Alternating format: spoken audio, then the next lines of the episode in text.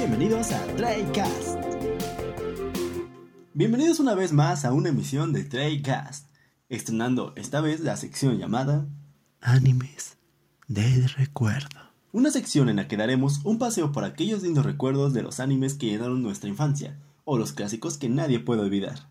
El día de hoy, un clásico en la historia de la animación, y si lo vieron al igual que yo, de nuestra infancia en Cartoon Network. Un anime impresionante, el cual te muestra desde un inicio una trama muy buena y misteriosa, que se va transformando a medida que transcurre el anime, para finalizar de una forma totalmente distinta e inesperada.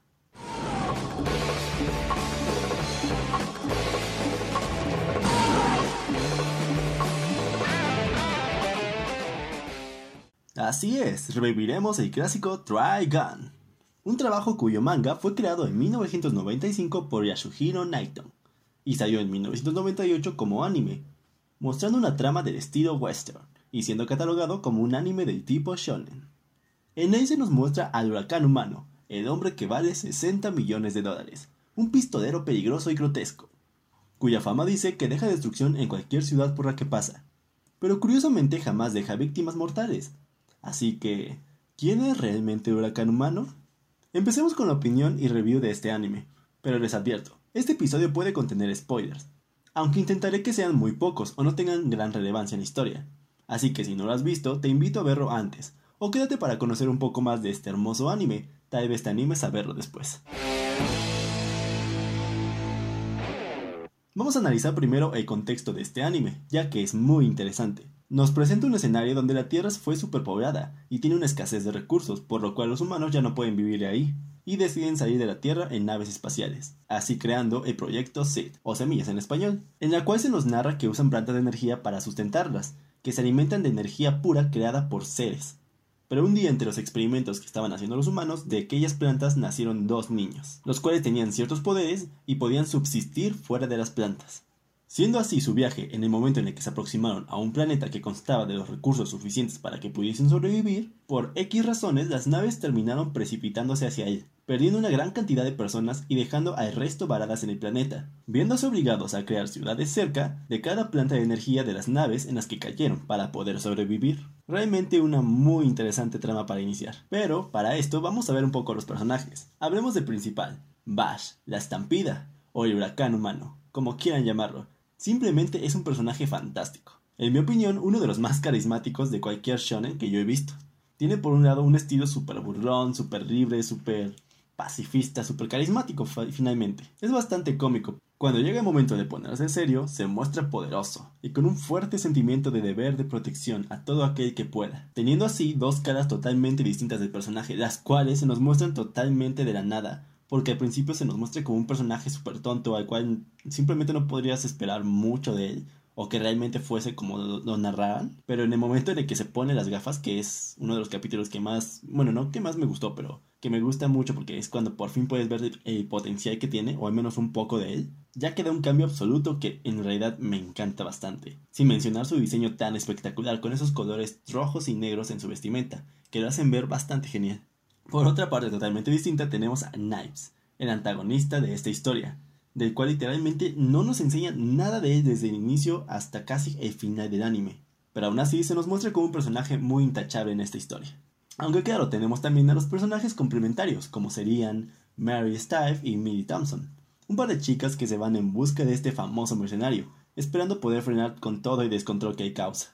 Son un par que se complementan perfectamente, mostrando a Mary como una chica con mucha habilidad que fácilmente podría ser vista como el típico personaje femenino de cualquier shonen. Intrépida, lista, ágil y mucho más. Y Miri como una chica totalmente opuesta a eso, mostrándose como muy inocente, pero con un gran poder y fuerza. Luego tenemos a otro personaje que se muestra con un gran misterio desde el inicio, Nicholas de Wolf, un hombre fantástico y con una personalidad muy carismática. Y por último, pero no menos importante, tenemos a Kuroneko, un pequeño gatito negro que sale en todos los capítulos del anime.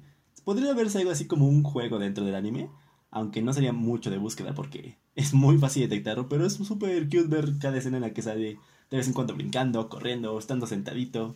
Es muy cómico en el anime. Y en sí básicamente se nos muestra una gran variedad de personajes, incluso con el resto de personajes que son de relleno, siendo algo que atrae bastante. Y lo volveré a repetir, el hecho de que muestren la personalidad de una forma y después los muestren totalmente distintos es un aspecto muy interesante del anime, creando esa intriga de no poder conocer totalmente el personaje y querer averiguar más sobre él. Pero no únicamente los personajes y el inicio de la historia es algo muy interesante, vamos a mencionar un poco de su animación, la cual corre por parte de Madhouse haciendo uso del estilo de animación tradicional, la cual se muestra bastante bien para su época, y personalmente sigo prefiriendo este tipo de animación a la ocupada hoy en día.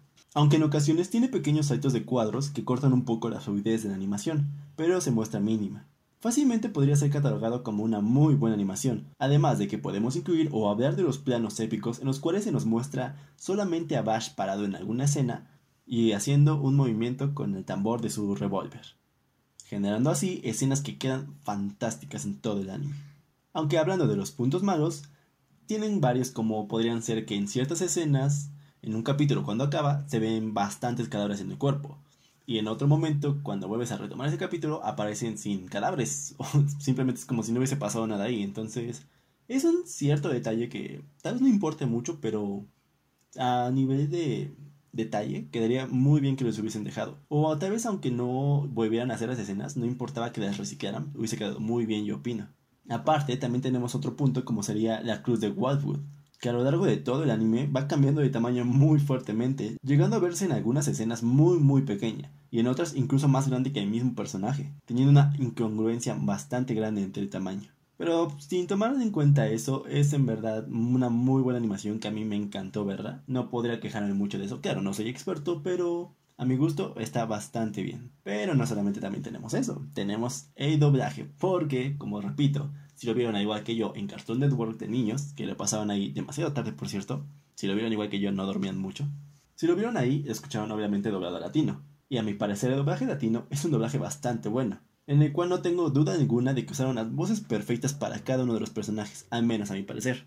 Y ni hablemos de la música de fondo que se usa a lo largo del anime para remarcar ciertos momentos importantes, o incluso el opening o ending, que son unas joyas que pegan perfecto el estilo que muestra el anime. Simplemente no podré dejar de decir que me encantan.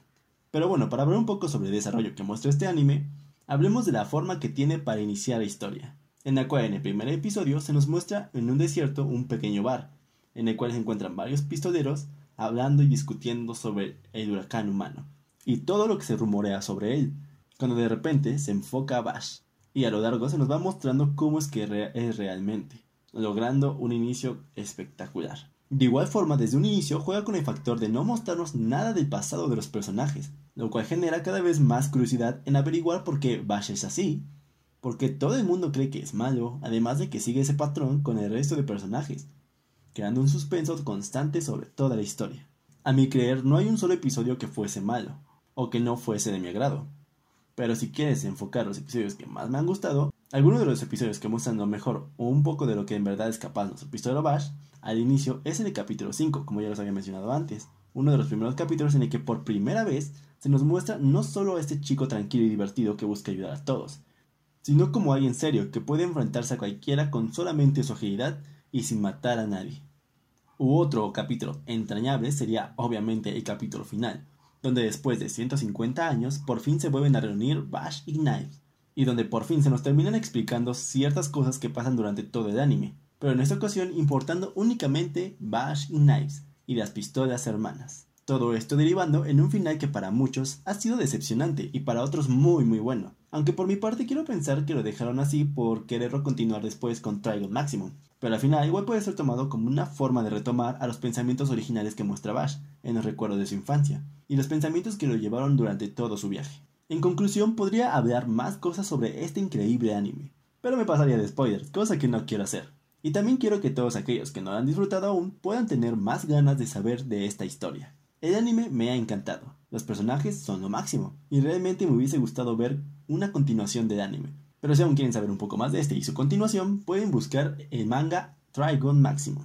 Y bueno, esperemos les haya gustado recordar conmigo este increíble anime. Gracias por escuchar, si les ha gustado, háganmelo saber con un comentario o si quieren que meta alguno de sus animes favoritos de la infancia, de igual manera déjenlo ahí. Les dejaré en la descripción los links para escuchar el tremendo opening del anime y a los capítulos del mismo. Muchísimas gracias por haber sintonizado esta emisión de Drycast. Soy Eugene Montiel, nos vemos en la próxima.